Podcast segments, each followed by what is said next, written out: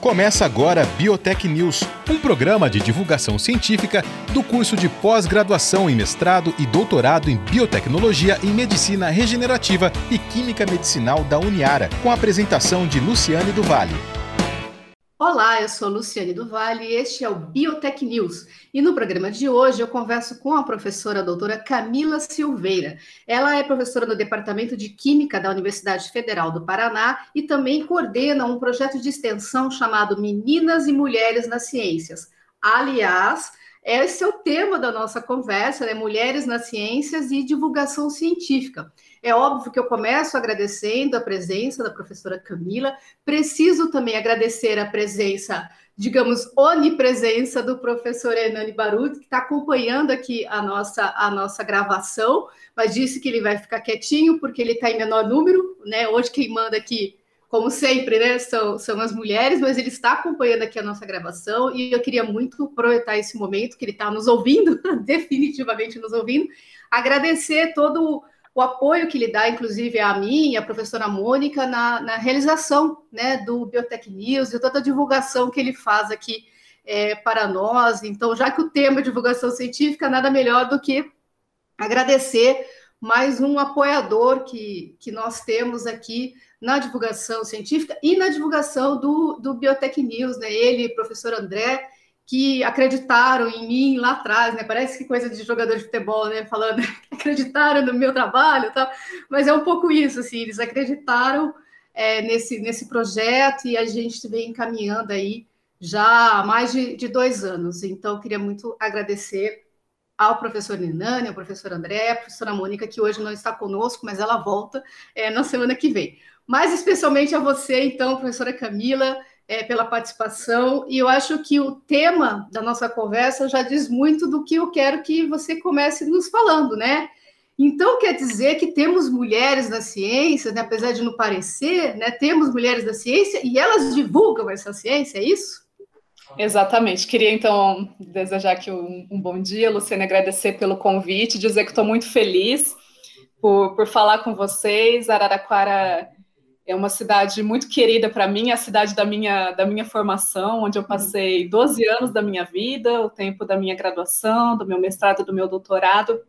Então, é a cidade que, sempre que eu tenho a oportunidade de interagir, de voltar, eu me uhum. sinto muito emocionada e muito feliz. Então, eu queria agradecer pela oportunidade, pelo convite de conversar com vocês e falar desse tema, porque quando a gente pensa eh, em ciência, de modo geral, nas ciências de modo, de modo geral, a gente associa essa, esse espaço como um espaço de homens. A gente tem referências geralmente sobre homens. Quando a gente pensa na imagem de quem faz ciência, de quem é cientista, logo na maior parte, para a maior parte das pessoas, vem a imagem de um homem, de uma figura masculina.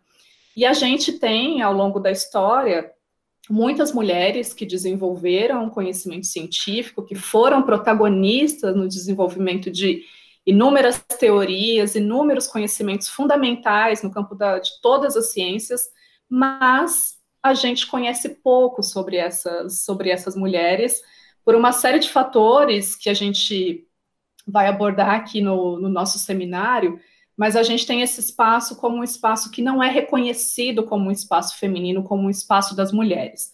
Então, nós temos sim, tivemos ao longo da história e ainda temos mulheres fazendo ciência, mas ainda em um número que a gente precisa refletir e precisa agir para que esse número de mulheres ele seja ampliado ao longo, ao longo desse nosso desenvolvimento enquanto humanidade nós temos eh, mulheres, nós somos mais letradas, né? Nós temos um número, já chegamos num, num percentual em termos da graduação, em alguns cursos de pós-graduação, nós formamos mais mulheres, mas quando a gente vai pensar ali na atuação como cientistas, dessas mulheres chegando às universidades, chegando aos programas de pós-graduação, esses números eles vão diminuindo. E aí a gente precisa compreender por que é que esse cenário se configura dessa maneira. Quais são a, a pela experiência, pela experiência de, é, de, vocês aí, né, desse projeto, enfim, eu sei que, que é multifatorial, né? Mas se você pudesse apontar um fator, para esse rompimento, né? Que você acabou de falar, assim, são as mais letradas, são as que mais né, desenvolvem uma carreira tal. Na hora mesmo de ocupar os espaços né, de decisão, de poder de coordenação, de chefia, o que, que ocorre? Né? Qual seria acontece... um fator uhum. é, fundamental? A gente tem, a gente tem várias, várias questões, mas em geral elas passam por um, por um preconceito de gênero que a gente, que a gente fala. Né? Nós temos esses espaços de liderança, nós não estamos acostumados a ver mulheres nos uhum. espaços de liderança, isso em todas as áreas da sociedade, em todos os setores. Então, a gente passa de forma até inconsciente a, a, acreditar e a ter, de certa forma, até uma certeza de que aquele espaço não é espaço para mulheres, porque a gente nunca viu, a gente não tem referências de mulheres ocupando esses espaços. Então, isso faz com que a gente reforce essa ideia, não só a gente, mas né, os homens, as demais pessoas, que aquele espaço não é um espaço para as mulheres. E o modo com que a gente também estrutura a carreira científica, a gente vai desconsiderando alguns, alguns aspectos pertencentes ao universo ao universo feminino, né, que culturalmente foi colocado como universo feminino, que também é uma construção social e que a gente precisa debater e precisa pensar. Então, a gente passa por alguns estereótipos de gênero, alguns preconceitos de gênero, violências de gênero, que vão fazendo com que nós, mulheres, não, não consigamos alcançar esse espaço de poder e de tomada de decisão.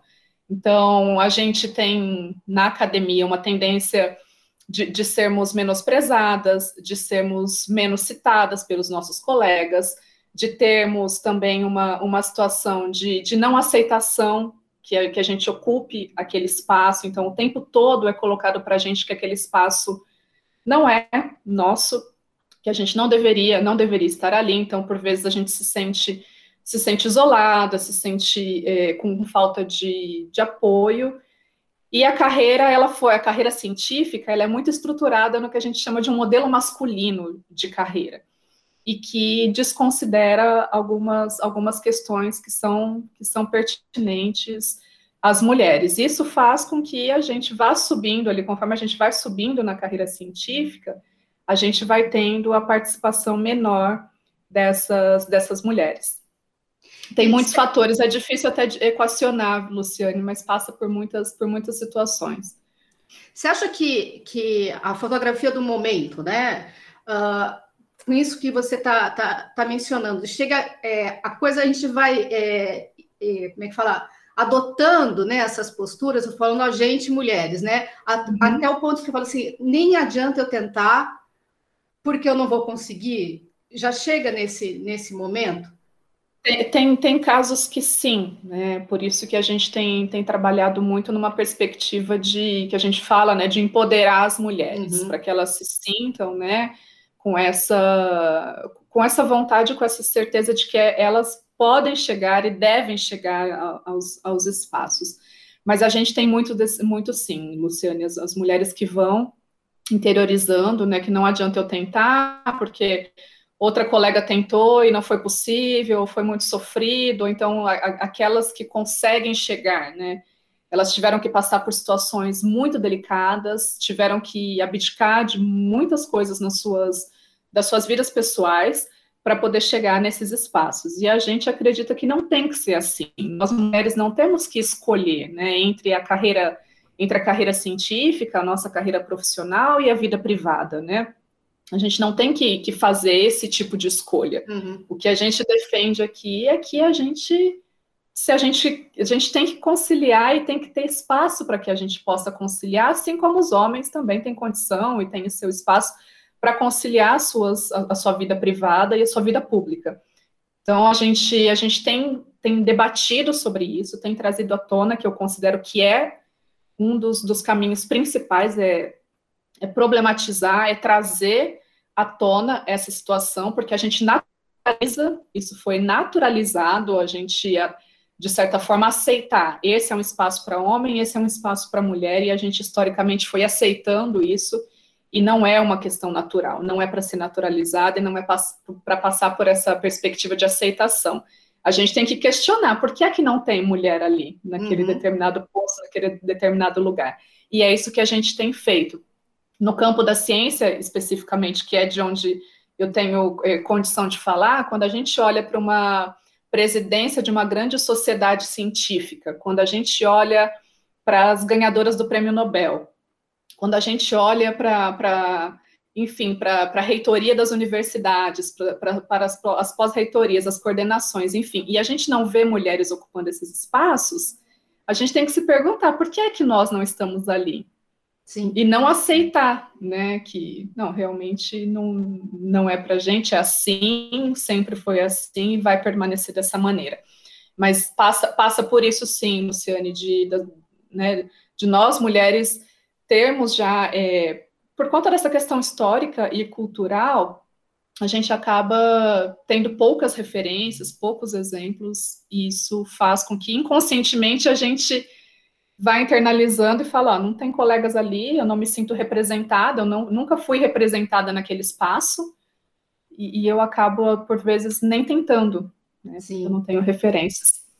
Falando um pouco do projeto, desse projeto de extensão, conta um pouquinho, né, a iniciativa, o que é que, né, que vocês fazem neste, nesse projeto de extensão.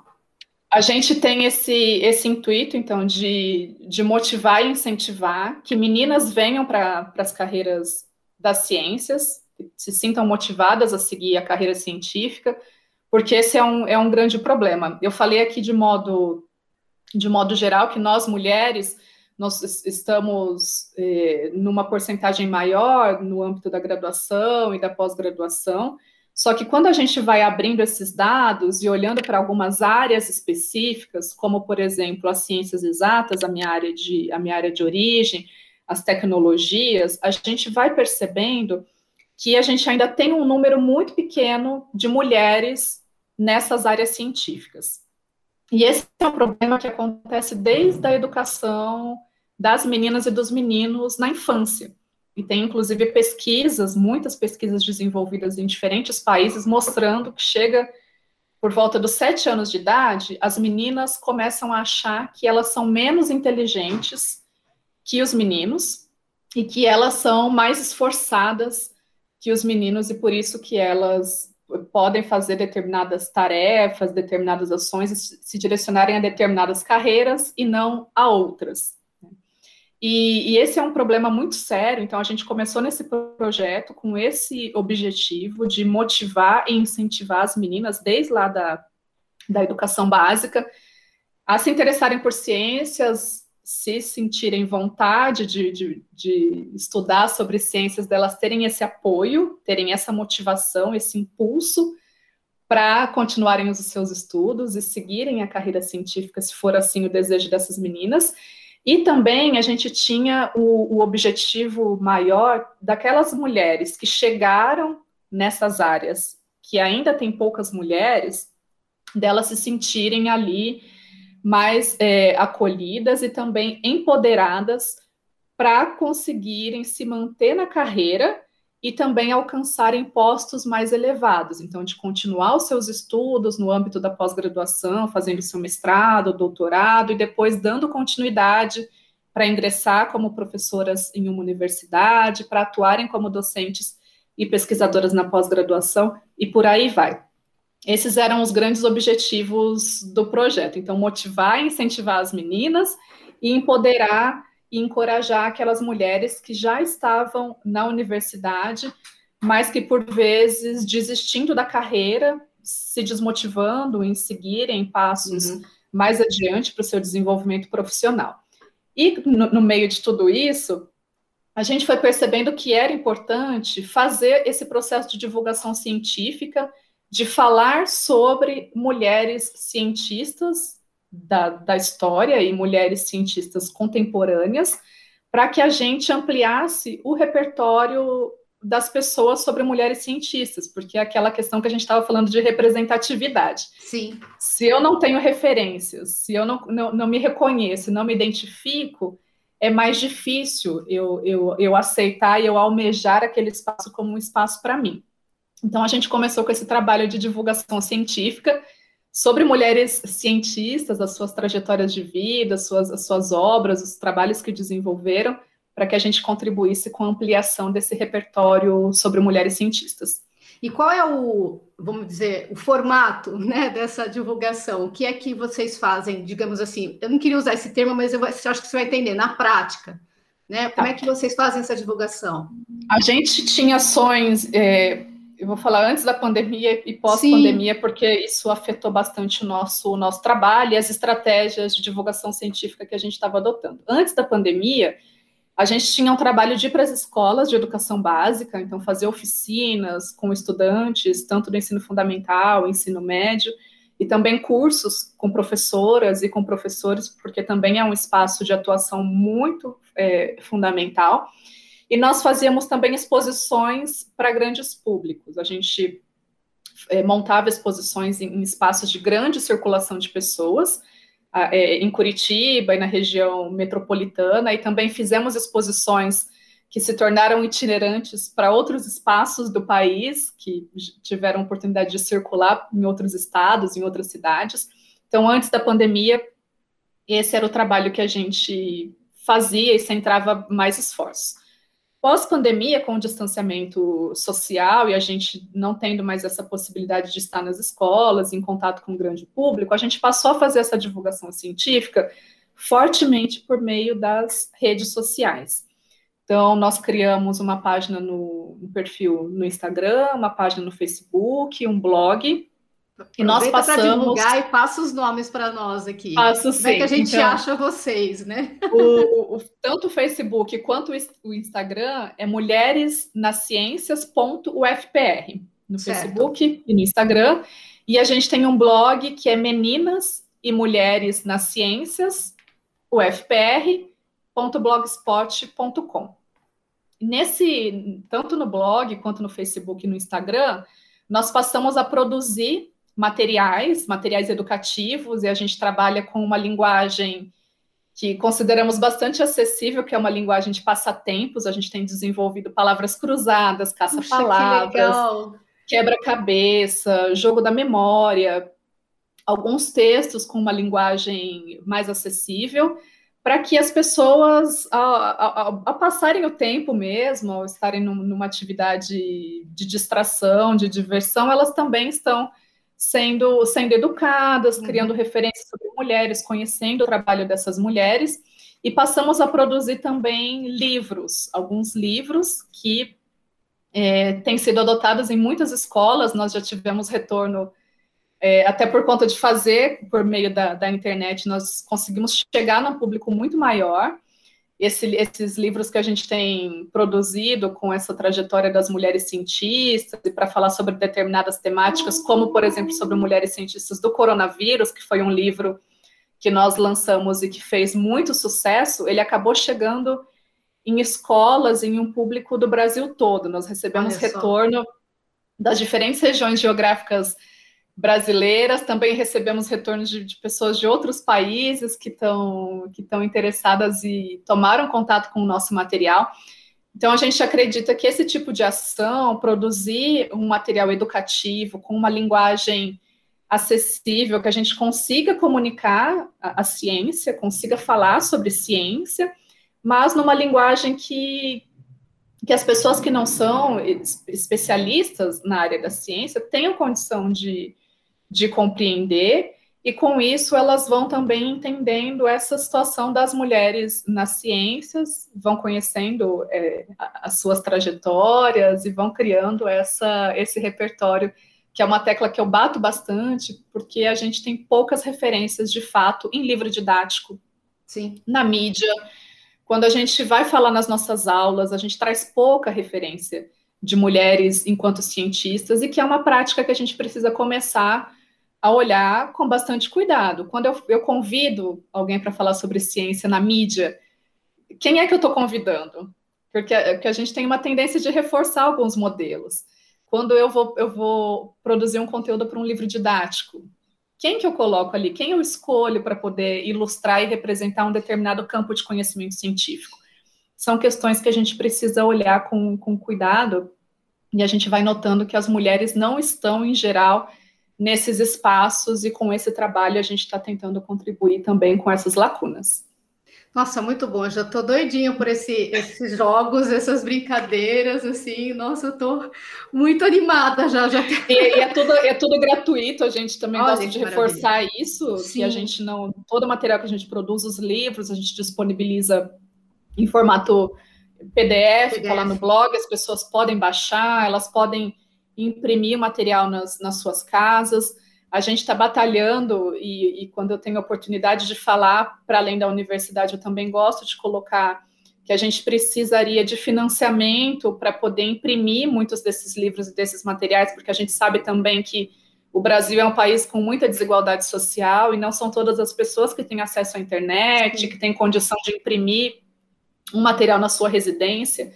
Então, a gente está tá batalhando aqui para conseguir financiamento para que esses materiais, esses livros que a gente tem produzido de passatempos, que eles possam ser impressos para a gente distribuir é, gratuitamente para as pessoas, porque a nossa intenção é, é, de fato que o material chegue ao maior público possível.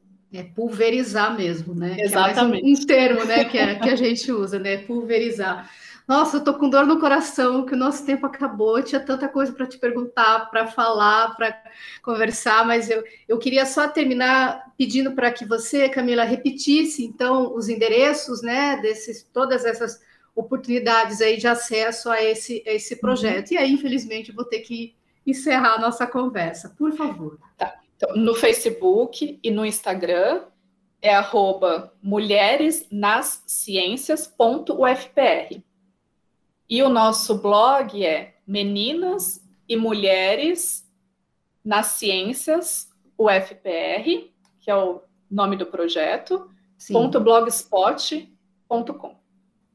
Ótimo, muito bom. Eu estou aqui anotando, né? Minha voz está de alguém que está anotando tudo que você está falando. que vai ter mais uma seguidora aí a partir desse momento. Então, eu queria muito, mais uma vez, então, agradecer a presença da professora Camila Silveira, do Departamento de Química da Universidade Federal do Paraná. A gente, no Biotech News de hoje, conversou muito pouquinho, porque o tema, ainda bem, é vasto. Temos, sim, mulheres nas ciências, né, fazendo divulgação científica, fazendo altos trabalhos, e a gente precisa conhecê-las. Então, mais uma vez, Camila, muito obrigada pela participação, pela entrevista. Boa sorte no financiamento, no projeto e pode contar aí com mais uma seguidora. Muito obrigada. Muito obrigada, Luciane. Eu agradeço pela oportunidade de fala. Sigamos em, contato e lutando pelas mulheres nas ciências. É isso aí, combinado. obrigada. Obrigada. Você ouviu Biotech News, um programa de divulgação científica do curso de pós-graduação em mestrado e doutorado em biotecnologia em medicina regenerativa e química medicinal da Uniara.